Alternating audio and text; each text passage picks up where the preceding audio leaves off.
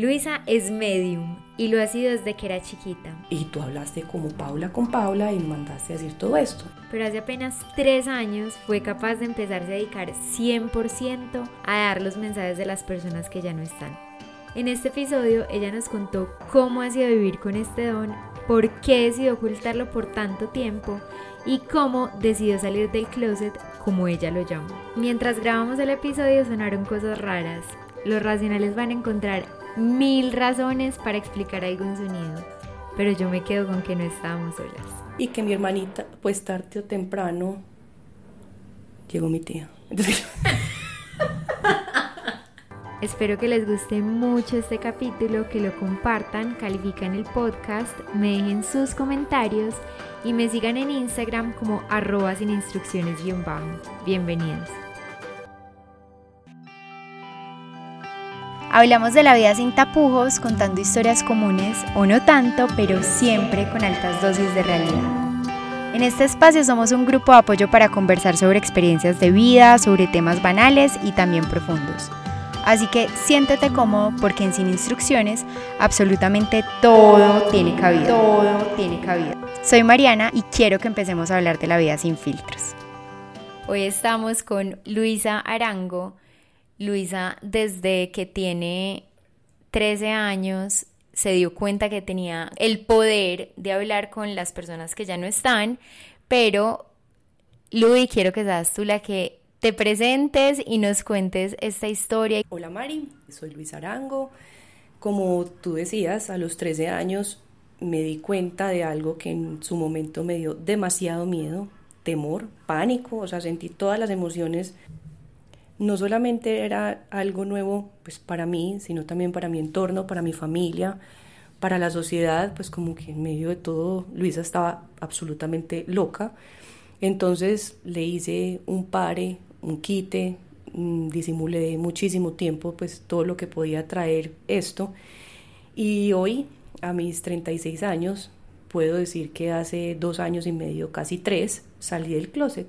No soy gay, soy medium, bueno, y quiero que nos cuentes cómo fue ese tema a tus 13 años, o sea, el momento en el que te diste cuenta y ya después nos cuentas por qué esperaste 20 años prácticamente para decidir dedicarte a ayudar a otras personas en sus momentos difíciles o de duelo, dándoles mensajes de las personas que ya no están. Entonces, si quieres, empecemos por los 13 años. ¿Qué pasó en ese momento? Bueno, la historia viene desde antes. Cuando yo tenía ocho años, mi mejor amiga muere en un accidente al frente de mi casa. Yo afortunadamente en ese momento no estaba con ella, pero era mi hermanita, era todo. Pues, y uno a los ocho años no asume ni asimila estas cosas como normal. Simplemente Luisa llora, Luisa está triste, pero pues no sabía expresar nada de lo que estaba o lo que había detrás de todo esto. Al año exactamente, eh, en un avión que venía de Miami a Cali, muere mi tía y tres primos. entonces ahí empiezo a sentir como algo diferente. Resulta que nosotros somos tres hermanos, el mayor me lleva a mí dos años y tengo una hermanita chiquita que en su momento tenía un año. Siempre me habían dicho que yo era exactamente igual a mi tía que falleció. La personalidad, físicamente, la forma de ser, pues todo como que los recuerdos y, y las memorias llevaban a que Luisa era Ana María. En ese momento yo no entendía muy bien el tema de las emociones, pues claramente a los 8 o 9 años, pues uno es niño y punto, y los problemas son quién juega conmigo en el recreo y quién no, y pues este, esto, no era como del, del libreto común. Yo empiezo a sentir un rechazo muy grande de mi papá hacia mí, pero yo no entendía qué había ahí, no entendía y yo creo que él tampoco era capaz de ponerlo en palabras. Ahora es que ya entiendo que el, reflejo de todo lo que era su hermana era su hija, en todo, físicamente, como les había dicho, físicamente, emocional, la forma de ser, todo, todo, todo. Pero mi papá, siendo el hermano mayor de, seis hermanos, asumió un rol de fortaleza, de dureza, de que nada pasa, que tenemos que seguir adelante. Y pues tarde o temprano todo este duelo lo fue masticando poquito a poquito y yo no encontraba una, un momento de conexión con mi papá. Yo veía que mi papá era muy amigo de mi hermano, tenían muchísimos hobbies en común y mi hermanita chiquita, pues a quien le llevamos 8 años y 10 años, era una chiquitina de un año que todo era amor, toda era ternura, pero nada. Y Luisa siempre una, una personalidad mil veces más extrovertida que mis hermanos, más mete patas, en fin. Entonces con mi papá yo no, hacía como un clic.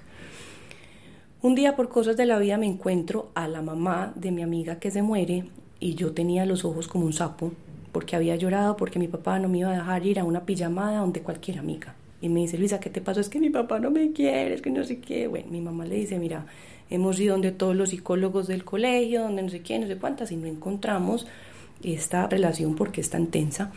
Y ella me dice, ¿por qué no vas donde un amigo de nosotros que nos ha ayudado mucho en todo este proceso del duelo de Paula? Es una cosa diferente, él es ingeniero, pero pues te puede ayudar y es por medio de hipnosis. Y es para ayudar a sanar traumas y cosas, pues yo tenía 13 años y yo le dije a mi mamá, sí, listo, perfecto, yo quiero ir. Mi mamá me dice, Luisa, pero estás loca, pues, o sea, ¿cómo te vas a ir a algo así como tan raro? Y yo, no, mami, no importa, yo necesito, pase lo que pasa, entender qué es lo que esté sucediendo con mi papá. ¿Y quién era el señor? Luis Carlos Barbot. me voy para el Amores hoy, eh, y allá, pues, estando muy chiquita, me acuerdo con el uniforme del colegio, todo, yo estaba dispuesta a que me les, o sea, como decimos nosotros, me pasaran para el papayo, me hipnotizaran totalmente.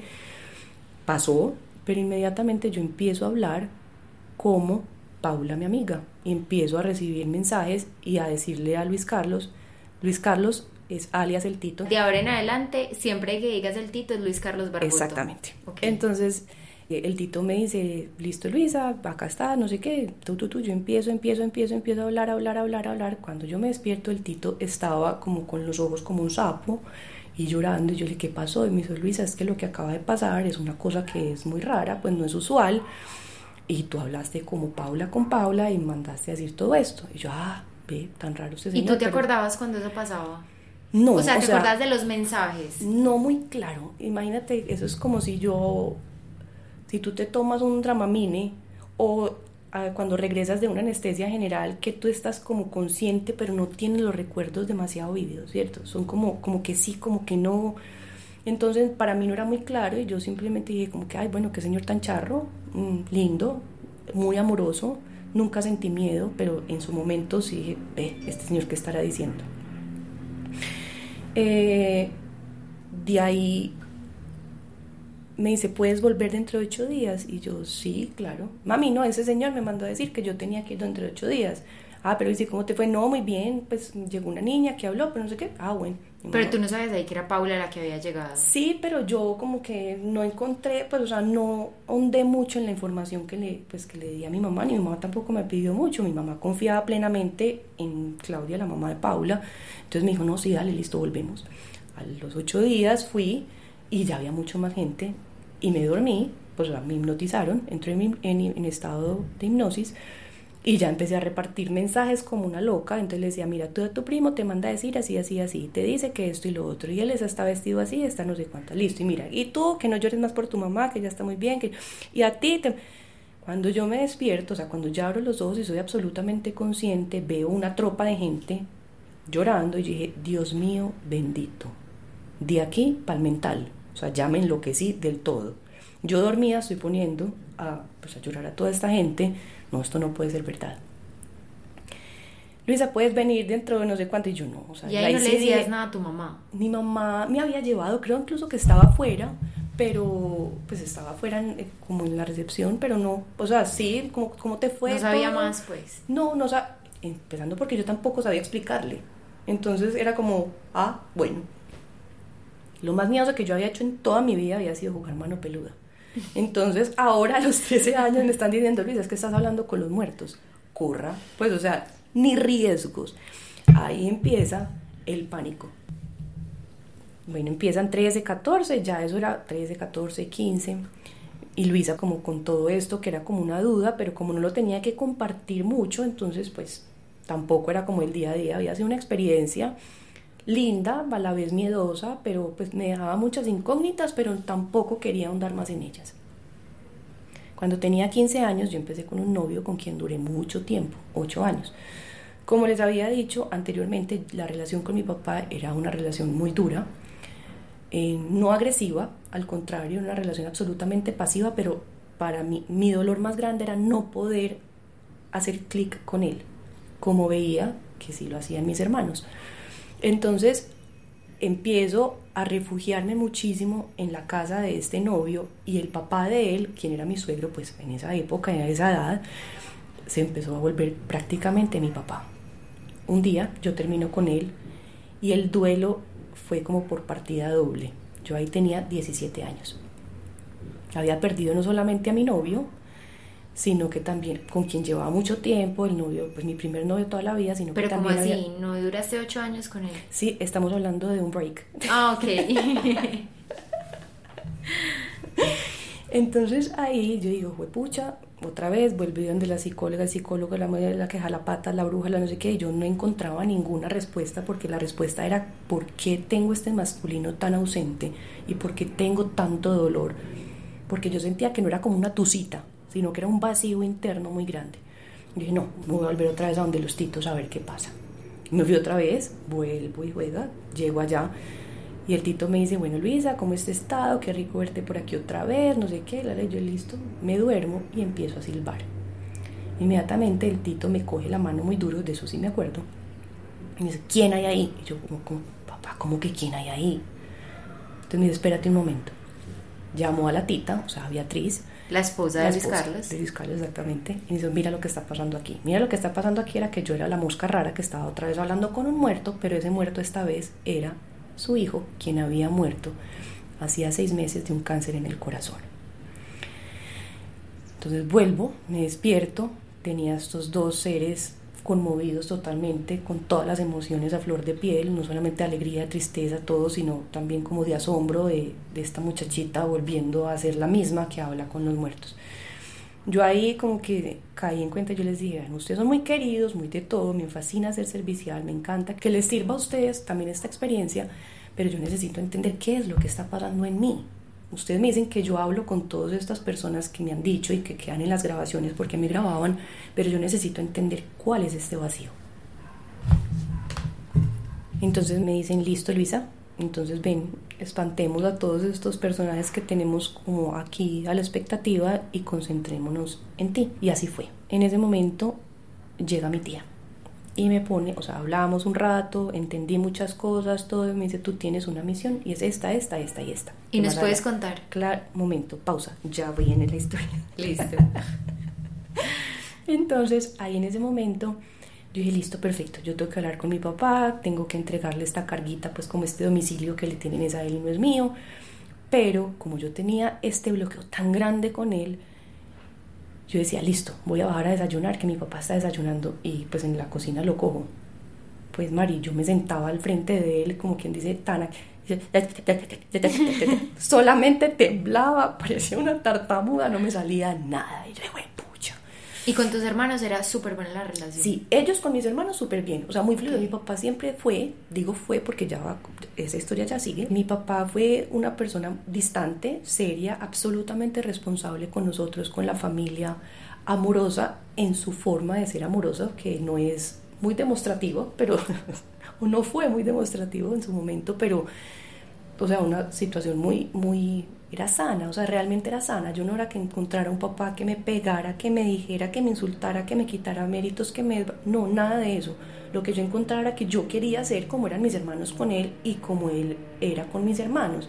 Yo quería hacer ese clic que no era de ternura, y, o sea, no es que a mi hermano les hable contemplado y a mí no, no, sino que era como yo decía, yo necesito esta empatía. Para acá de gustar somos supremamente iguales.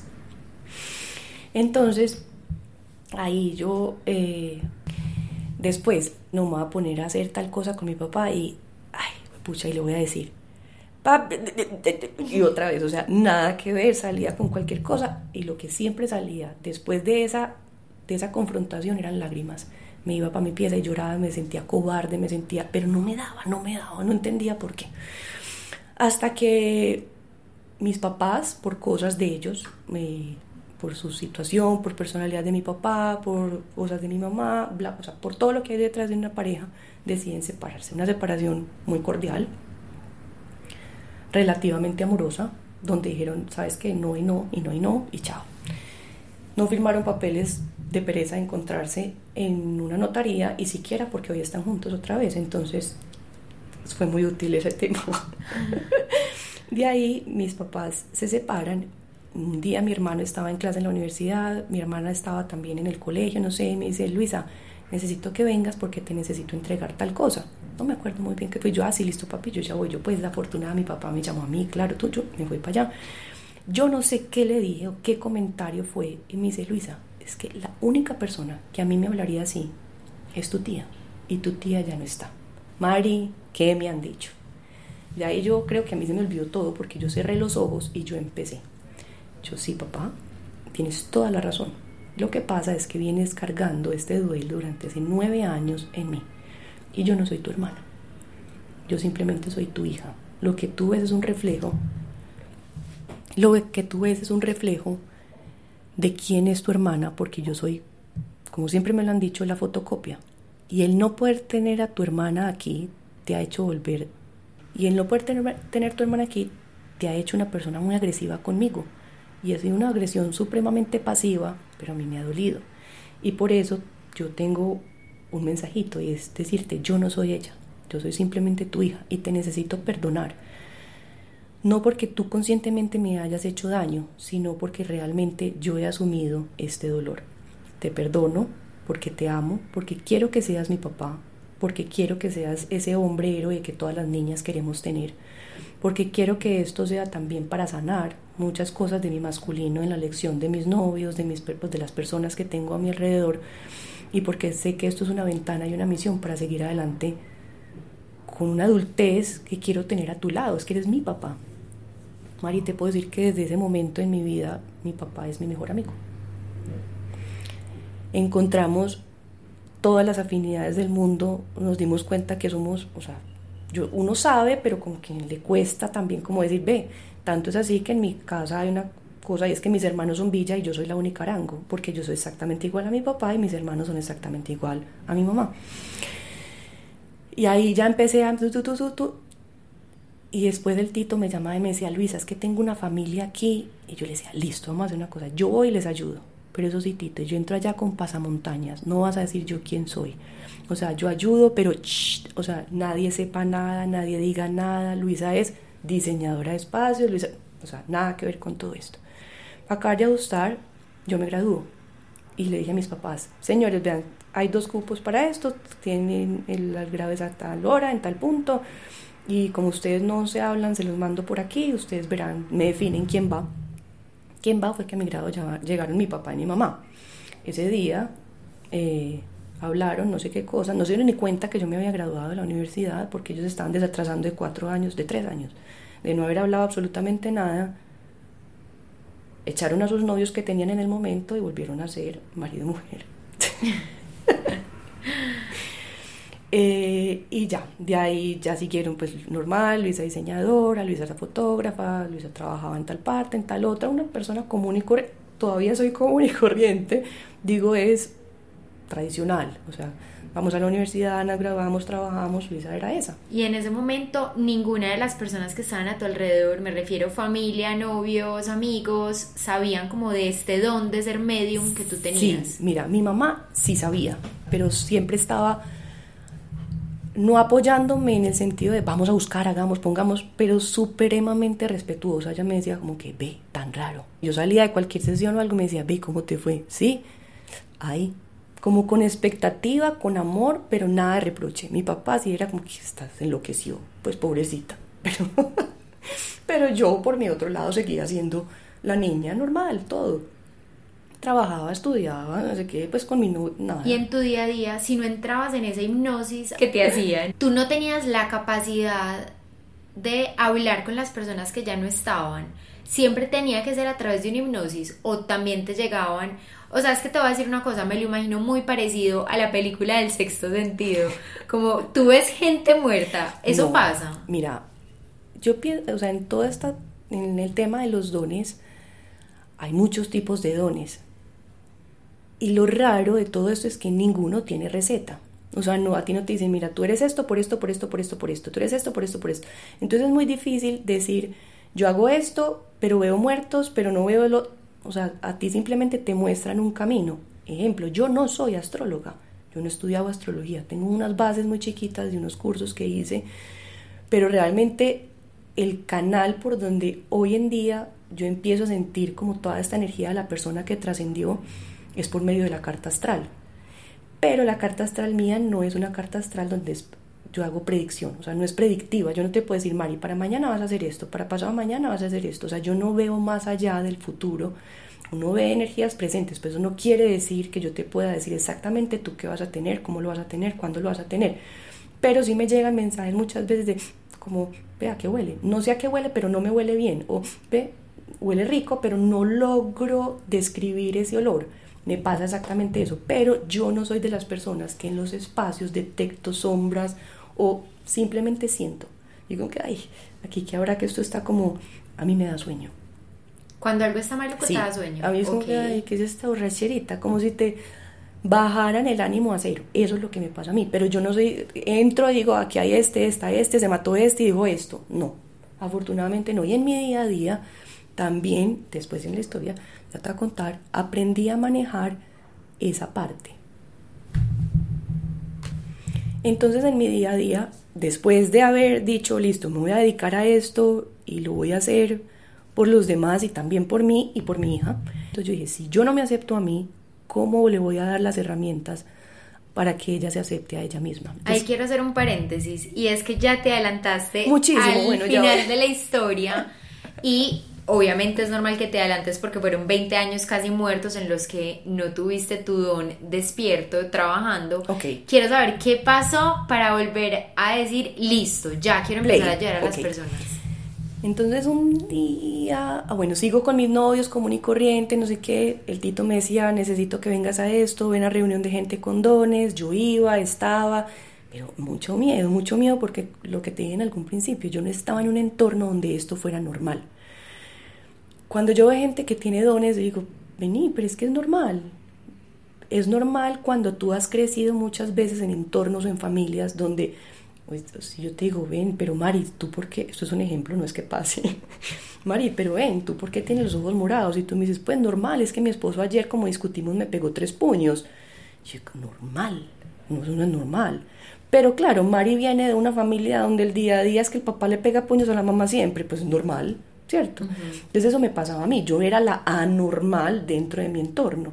Entonces me, me, cuestionaba y me costaba mucho entender por qué me estaba pasando todo esto. Yo le puse, yo le digo que le puse las gafas a todo durante muchísimo tiempo. Mi vida siguió común y corriente, con mis ires, venires, todo normal, pero siempre había algo, algo. Resulta y sucede que, no sé si acuerdan del novio largotote que les conté ahorita, tuvo una persona de su familia se quitó la vida. Y un día el Tito me llama y me dice, Luisa, necesitamos ayudar a una familia que está muy mal porque no entienden qué pasó y me gustaría que tú vinieras acá y les ayudaras. Y yo, listo, Tito, vuelve y juega, estas son las reglas, nadie sabe, nadie dijo, nadie todo. Yo entro en hipnosis siempre y cuando yo esté a tu lado y esta persona va a hablar como contigo y la familia pues oirá los mensajes. Yo llego al Amores Hoy y toda la familia que les hablo era la familia de mi exnovio ahí empieza el susurro en Medellín de decir, Luis habla con los muertos, Luis habla con los muertos. Y yo decía, jue madre, o sea, se me está saliendo esto de las manos, pero yo seguía normal. Pasa, pasa, pasa, pasa el tiempo y tan, yo me caso. Por el tema este de la persona que se decide quitar la vida, yo tengo comunicación con alguien y ese alguien a los nueve meses se vuelve mi esposo.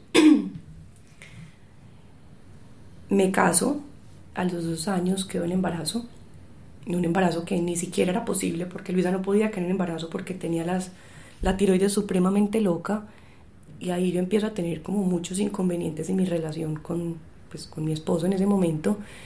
Tomo la decisión de decir no más y de poder ser yo. Yo le dije a él, yo me separo, te quiero mucho, pero yo necesito ser la mejor versión como mamá. Y yo al lado tuyo no, no lo estoy siendo y yo necesito encontrarme y saber yo quién soy porque estoy nublada por una persona que no soy. Me separo Y yo pienso que ahí empieza a florecer la Luisa real, que ya no tenía miedos, que ya no tenía, o sea, como que si me había hecho a un lado el sueño más grande de mi vida, que era tener una familia, tener un esposo, tener una, unos hijos, yo dije, pues ya no tengo tanto miedo de nada, o sea, ¿quién soy yo? o sea, realmente lo que te, realmente lo que te evitaba salir del closet, por así decirlo, era el miedo a lo que fueran a decir las otras personas o qué era lo que pasaba? No solamente el miedo a lo, pues al que dirán. Nosotros pues vivimos en una sociedad muy chiquita, aquí todo el mundo opina, todo el mundo, pero en el momento en que yo dije, no importa, o sea, es que yo definitivamente estoy buscando mi bienestar y no ser, o sea, no ser lo que la gente quiere que yo sea. Yo quiero ser hoy por hoy la mejor mamá que tiene Amelia y quiero ser la mejor versión que tiene Luisa. ¿Y cómo es esa? Una persona que le encanta ayudar a los demás, una persona que es amorosa, que es abierta, que es alegre. Y si yo no estoy siendo esto, no por él, ni por mí, sino que prácticamente esa relación, yo creo que yo tampoco le sacaba la mejor versión a él por conflictos internos y por cosas que teníamos los, pues, que sanar los dos pero al tomar la decisión y decir, es en serio, o sea, ya no más, empieza a florecer una Luisa que no tenía tanto miedo. Esto todo fue en pandemia, entonces no era Luisa la que sale y se derrumba, entonces si estás triste salís con este, si no, sino que era una Luisa que estaba encerrada con su hija en la casa de sus papás para acabar de ajustar, o sea, de mis papás. Entonces era una Luisa que estaba con Luisa y empezó a decir, hoy, se siente rico, pues o sea, yo ya puedo hacer esto. Y en una de esas dije, eh, voy a volver a llamar al Tito. Yo, Luis Carlos Barboto, me acabo de separar. Y me dice, ay, querida, y entonces, y yo no, pues, bienvenido sea, yo no sé qué va a pasar, no pasa nada, amorosamente lo hacemos, tú, tú, tú, ya. Pasa el tiempo, pasa el tiempo, pasa el tiempo, y un día mi mamá me dice, imagínate que la hija de tal, o sea, del costur, una amiga del costurero de mi mamá, está muy enferma, tiene un cáncer de seno. Y yo le dije, no, mami, pero tranquila, ella todavía no se muere, ella se muere por ahí en dos meses.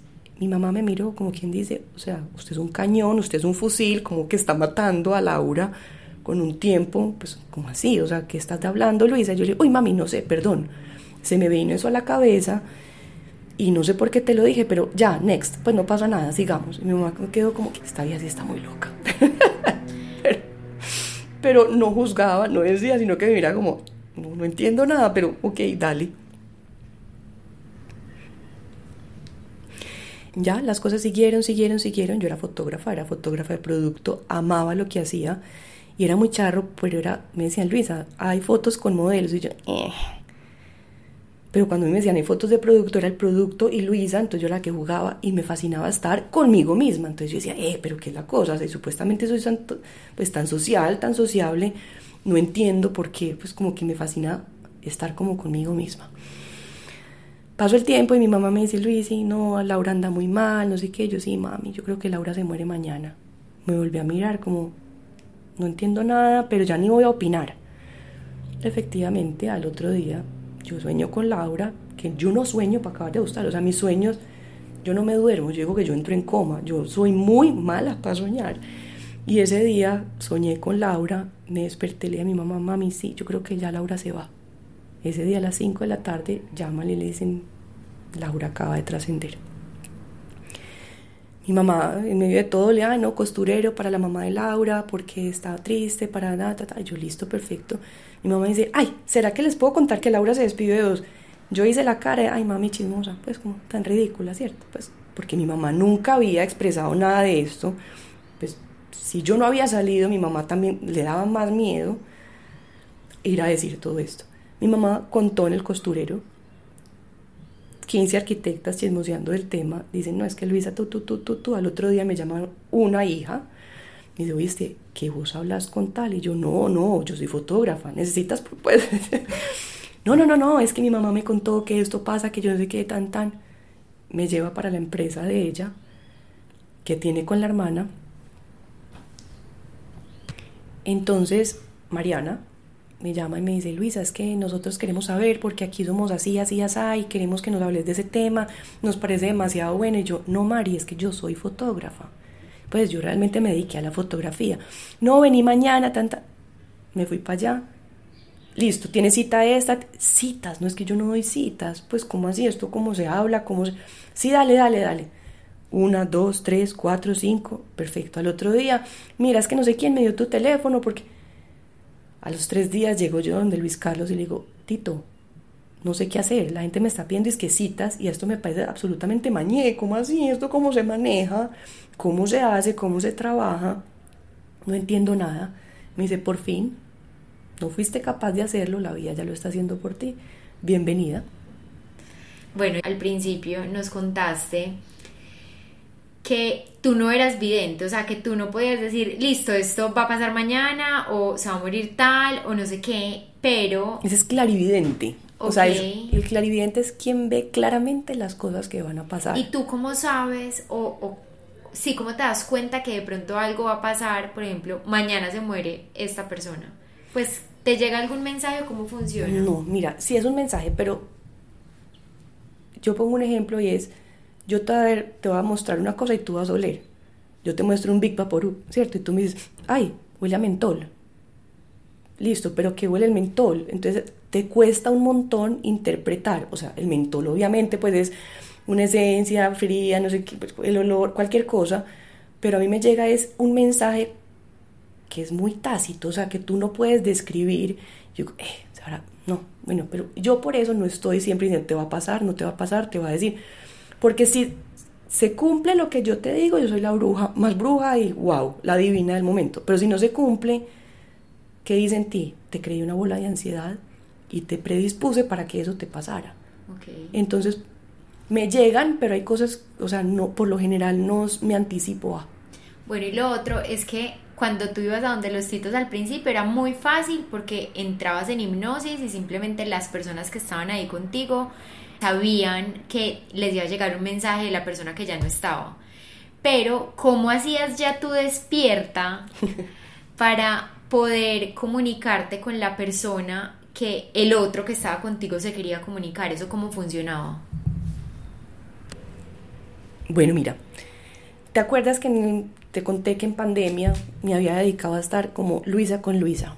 Entonces, esa Luisa empezó a experimentar miles de cosas con tal de sentirme o de poder obtener alguna explicación, de sentirme bien con alguna explicación de algo que yo ya era consciente. A ver, ¿por qué estoy repitiendo este patrón? ¿Quién es Luisa cuando se vincula con alguien emocionalmente? ¿Por qué elige a este tipo de personas? Y como te conté, desde chiquita siempre me ha fascinado esculcar. Yo siempre digo que yo me esculco como el uñero mental, porque siempre es como, ¿qué hay más allá? ¿Qué hay? ¿Por qué? ¿Por qué pasa? Entonces, en todo esto, en la pandemia, empecé a buscar también en la astrología y de un momento a otro encontré que en la astrología me empezaban a llegar mensajes por medio de una carta astral. Como te digo, yo no soy astróloga, he hecho unos cursitos como para interpretar signos, pero es como si yo abriera esto y es el mapa, como la radiografía emocional de la persona que yo tengo al frente. Entonces, en las citas llega la persona con su hora de nacimiento, yo, yo siempre les digo lugar, fecha y hora de nacimiento. Si no la tienes fija, que sea tentativa. No, es que le pregunté, tú, o sea, ojalá si sea, sea como muy certera pero de un momento a otro es como si yo te abriera la puerta a lo que hay dentro de ti. Y yo digo, ah, perfecto, aquí hay una persona que es así, así, así, ay, y empiezo, no es si ese es mi hermano que se mató tal punto, no sé qué, mira, está la foto. Y yo con la foto es como si viera todo lo que hay detrás de esa alma. Entonces el Tito me hipnotizaba a mí. Yo lo que hago ya es que yo conscientemente me autohipnotizo. Entonces hago una reflexión previamente, abro un portal y por eso es que en las, en las citas la gente graba y se puede, porque yo no me acuerdo de nada. Que eso también lo aprendí a manejar porque muchas veces yo quería acordarme de lo que había pasado, pero después no todas las muertes son sanas, son lindas, son a los 95 años, se quedó dormidito, que es como lo que nos han pintado que es lo más rico, lo normal sino que la muerte es lo único que todo el mundo tiene fijo, es lo que siempre nos va a llegar al fin de, no sabemos cuándo es el fin, pero hay formas de morir que son lindas y sanas, y hay otras formas de morir que son un aprendizaje para quienes nos quedamos aquí en este campo terrenal y también un aprendizaje muy grande para esa alma que tiene que despedirse de su cuerpo físico. Entonces ahí yo dije, no, y por medio también de una hipnosis dije, no, la verdad esta información le corresponde a la persona, porque yo no me puedo quedar con toda la información del vivo, del muerto, del trascendido, del que está, del que no está, pues porque me enloquezco no vivo mi vida, sino que me quedo viviendo la vida de los demás. Entonces la gente graba porque yo entro en hipnosis, pero ya yo solita. Y actualmente solamente te dedicas a ayudar a las personas, como a darles el mensaje de los que ya no están. ¿O sigues siendo fotógrafa? Ah, no, ya no soy fotógrafa. Entendí que la fotografía la amo y que es irónico, pero por medio de fotos es que trabajo, pero ya no las tomo yo. Ya vendí todos mis equipos, ya no soy fotógrafa, ya no soy Luis Arango, PH como me llamaba en algún momento, sino que soy Luis Arango, soy medio. Luis, ¿qué ha sido lo más difícil de todo este camino? ¿Salir a hablar con la gente o qué? Mm, pues primero que todo te tengo que confesar, creo que se me está yendo la voz porque esto me cuesta un montón. Me cuesta no porque no sepa hablar, porque no, ya no soy la tartamuda que me volvía con mi papá cuando necesitaba enfrentar ese problema, sino porque me ha costado mucho aceptarme y aceptar que es algo que es distinto, pero que ya no lo juzgo, o sea, yo no, ya en su momento yo decía, pero ¿por qué me pasa a mí? ¿Yo por qué estoy tan loca? ¿Esto qué es? Como te conté, había pasado por episodios de ansiedad, de miedo, de rabia, de todo. En el momento en que yo dije, amorosamente voy a abrazar este don que el universo, Dios, la vida, el cosmos, como lo quieras poner, me entregó, pues, hey, dale, aprovechémoslo, hagamos de él una ayuda para los demás y un camino de saldar muchas cositas que nos quedan abiertas cuando una persona trasciende. O también de situaciones que no entendemos por qué nos pasan y que los mecanismos para solucionarlos muchas veces no son yo lloro, lloro, lloro y no entiendo por qué me pasa y, quedarnos ahí, sino de ayudar a la gente al que él le ve un poquitico su nivel de conciencia para entender no es que yo sea la de aguadas, porque yo no soy nadie, sino que, hey, vení, yo te muestro con tu espejo cómo te estás viendo, pero el cambio no lo puedo hacer yo. Cuando yo te muestro un espejo y tú te miras y tienes mm, una, una lagañita, tú no se la quitas al espejo, te la quitas es a ti. El espejo lo único que hace es que te muestras a la lagañita, que si tú sales a la calle con ellos, todo el mundo te va a hacer cara como, ay, lo que tenés pues no soy capaz de decirte, pero y cada quien se va con su maletica de herramientas hacer su trabajo porque a todos nos corresponde hacerlo de forma individual. Con eso que nos estás diciendo, entonces no solamente eres medium, sino que también lees la carta astral y le puedes ayudar a otras personas a descubrir cómo qué les queda por, por sanar eh, o cómo funciona. Lo que pasa es que todos traemos heridas de nacimiento, heridas de vidas pasadas, heridas de experiencias de esta vida. Pero eso uno cree que ya, ya, no me acuerdo, eh, no pasó nada, sigamos. Pero desafortunadamente el inconsciente sigue trabajando y te sigue mostrando que esa heridita está. Lo que pasa es que nosotros no nos encargamos de echarle limón a esa herida, nosotros la tapamos, la tapamos, pero la vida misma se encarga de echarnos el limoncito para que aprendamos y entendamos cuál es el punto débil de nosotros, abracemos esa sombra y podamos seguir adelante con esta experiencia que se llama vida. Luis, con el tema de ser medium y con lo que tú encuentras por lo general cuando te comunicas con las personas que ya no están, ¿hay algún patrón o algo que tú veas que siempre comunican o que siempre te dicen las personas que ya no están? Mira, eso también depende mucho de la forma en que esa persona muere. ¿Por qué? Porque no es lo mismo morirse por un infarto de un infarto, perdón, que por un homicidio.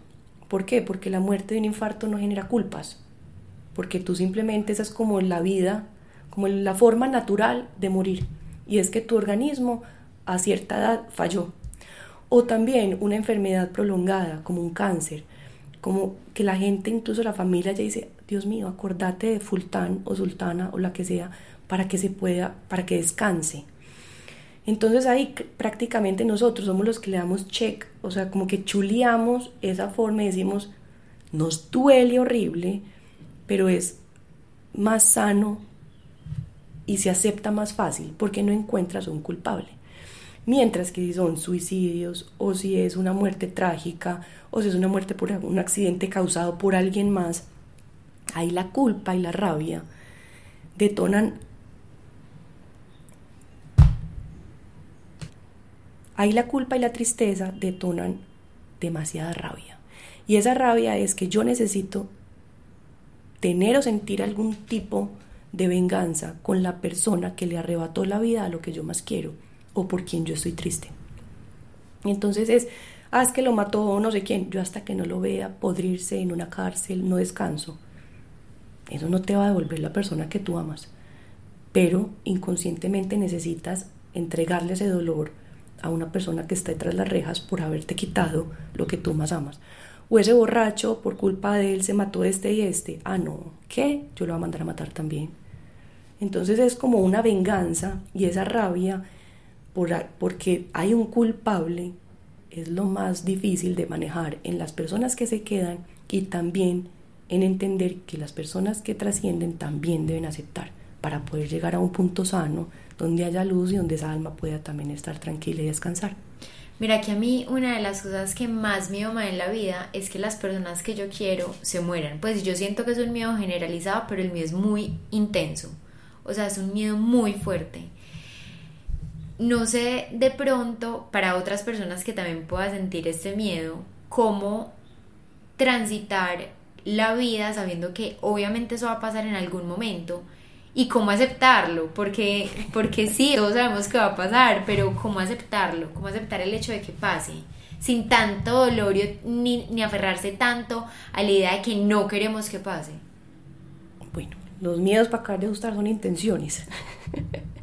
porque la vida siempre te va poniendo tareas para que eso pueda, para que tú puedas cruzar como esa tarea, pues como darle el excelente o el aprobado a esa lección que tienes.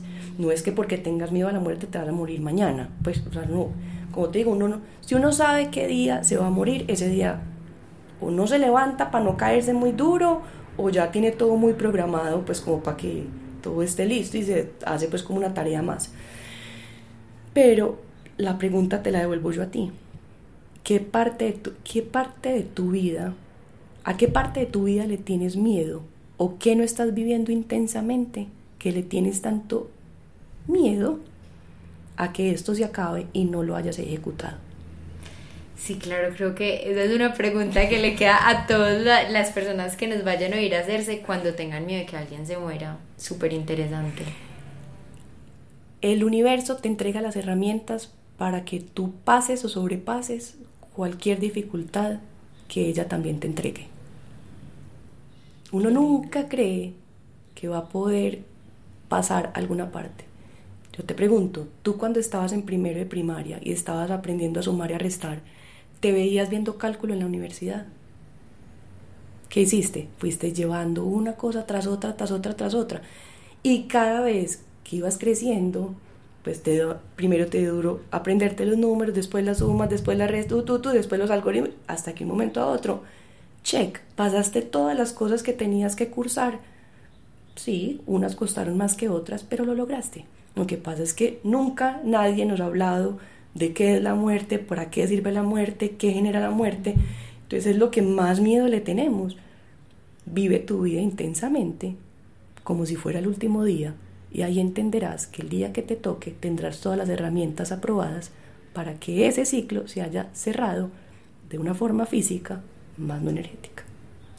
Luis, gracias. Gracias por todo lo que nos compartiste hoy, por este espacio.